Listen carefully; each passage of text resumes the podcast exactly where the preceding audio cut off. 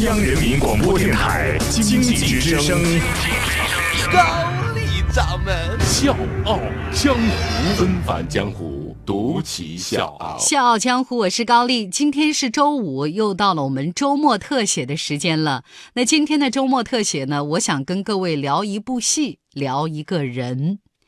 四月十五号，八六版《西游记》导演杨洁女士在北京病逝，享年八十八岁。因为这一份春末的意外，那些以三叶的吊扇、冰镇的西瓜和降妖除魔的光怪故事构建起来的童年的回忆，也提前到了。一个摄影师，一台摄像机，迄今呢已经播放两千多次，足以申请吉尼斯世界纪录。它也是特技最多、最土的一部电视剧。八六版《西游记》可以说是神剧，老少咸宜，经久不衰。但是这部戏背后辛酸的那些故事也是鲜为人知。也可以说是杨洁导演的离世，才让更多的人了解到《西游记》的拍摄本就是一段艰难的。取经历程，纷繁江湖，独起笑傲。高丽掌门，笑傲江湖，敬请收听。《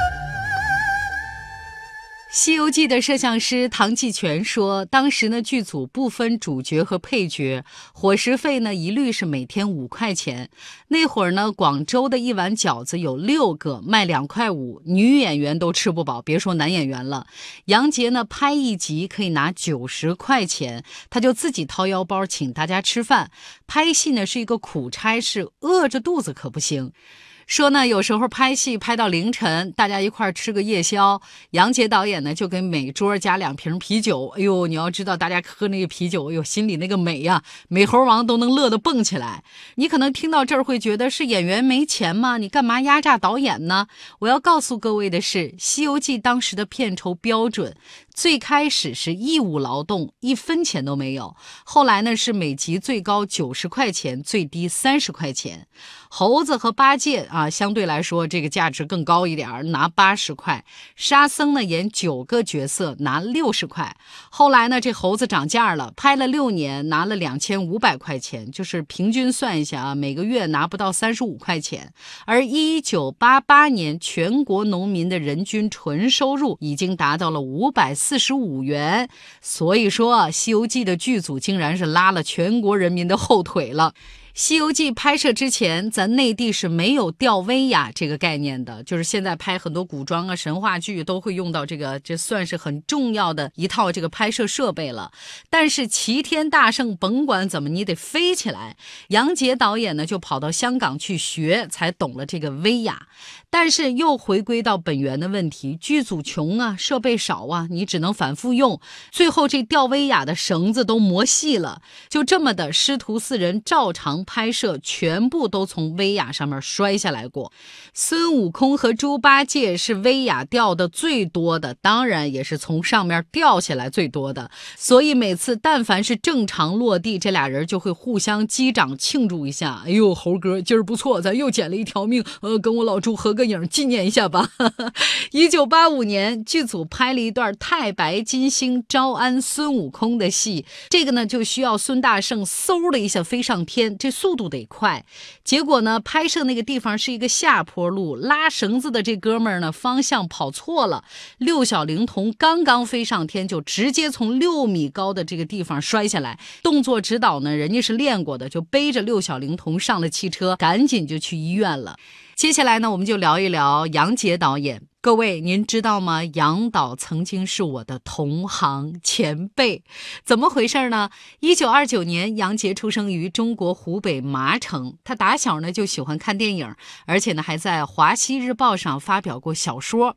一九四五年，杨洁进入华北联合大学，而且参加了中国人民解放军。之后，他先后在晋察冀新华广播电台、陕北新华广广播电台、济南广播电台担任。播音员，曾经负责济南解放播音任务。一九四九年六月二号，杨杰担任青岛人民广播电台播音员。当天晚上，杨杰向青岛市人民发出了第一条青岛解放的消息。一九五三年底，杨杰呢因为肺病住进了医院，所以呢，在一九五四年，他就从青岛人民广播电台调到了中央人民广播电台，到北京了。一个呢是为了养病，另外呢也是为了照顾住在北京的妈妈。一九五八年解放之后，杨洁由中央人民广播电台又调到了北京电视台，也就是现在的中央电视台。一九七九年，杨洁担任中央电视台第一届春节联欢晚会的导演。一九八零年开始导演电视剧，六年时间拍摄完成二十五集电视连续剧《西游记》。说到这儿，我要给各位讲一个故事，我估计很多人都没听过。虽然这两天有大量的关于杨导的报道，但是这个故事还是鲜少为人们知道。通过《西游记》的拍摄，杨导和剧组的每一位工作人员都结下了深厚的友谊，这个字不必多说。当然，结下情谊的还不止这些工作人员，还有道具白龙马。八六版《西游记》设置完成之后，杨洁导演呢一直惦记着剧里的白龙马。白龙马之后呢是流落到了无锡，被人当做一景，旁边立了一个《西游记》白龙马这个牌子，游客出钱就可以和白龙马合影，加点钱呢能骑着照啊。如果你再多给点钱，就能当上一把唐僧溜上一圈。杨洁导演在《敢问路在何方》这本书里面写到说：“我听了这个消息真的是太吃惊了。”他们居然把它当做卖钱的工具了，那可是我们《西游记》的功臣呢。后来呢，杨洁导演为了拍影视剧，到无锡基地去采景，专门打听到老马的下落，而且两次去这个地方探望，还特别叮嘱基地负责人一定要照顾好他。第二次探望的时候呢，他明显觉得白龙马变得矮了，变得小了，和其他高头大马抢食的时候呢，根本挤不到马槽前面。他心里非非常的难过。他说：“如果当时不是旁边有人在，我真的会痛哭一场。”杨洁导演说：“第二年我听说白龙马死了，就埋在那个基地一个没人知道的地方，我很无语。”白龙马辛辛苦苦五年多，陪着杨洁导演风里雨里爬山越岭。这个时候，他的一个无语，其实我们能感受到背后有千言万语，因为这是他的白龙马。收听《笑傲江湖》，周一到周五早上六点四十五，晚上七点三十五，记得要听哦。还有就是在公众微信搜索“经济之声笑傲江湖”，关注我们，支持高丽掌门，因为他是我小姨。很多人对杨导的了解开始于他去世之后，这个时候我们很多人才知道，哦，她原来是中国第一代电视女导演，著名的制片人。原来老版《西游记》拍了六年，她每集只拿九十块钱。原来除了导演，她还是编剧之一，还是剧里面很多首歌曲的词作者，比如《女儿情》。在八六版《西游记》里面，大部分歌曲的歌词呢是由严肃老爷子创作的。其中呢有一首《女儿情》，这个举止之间怀着一种截然不同的少女心思。那这首歌的词作者就是杨洁导演。在尽是男性角色的剧集里面，这位女导演不吝笔墨，添上了很多女性色彩，当然也带入了很多个人感情。单是一句“悄悄问圣僧，女儿美不美”。就足以醉人了。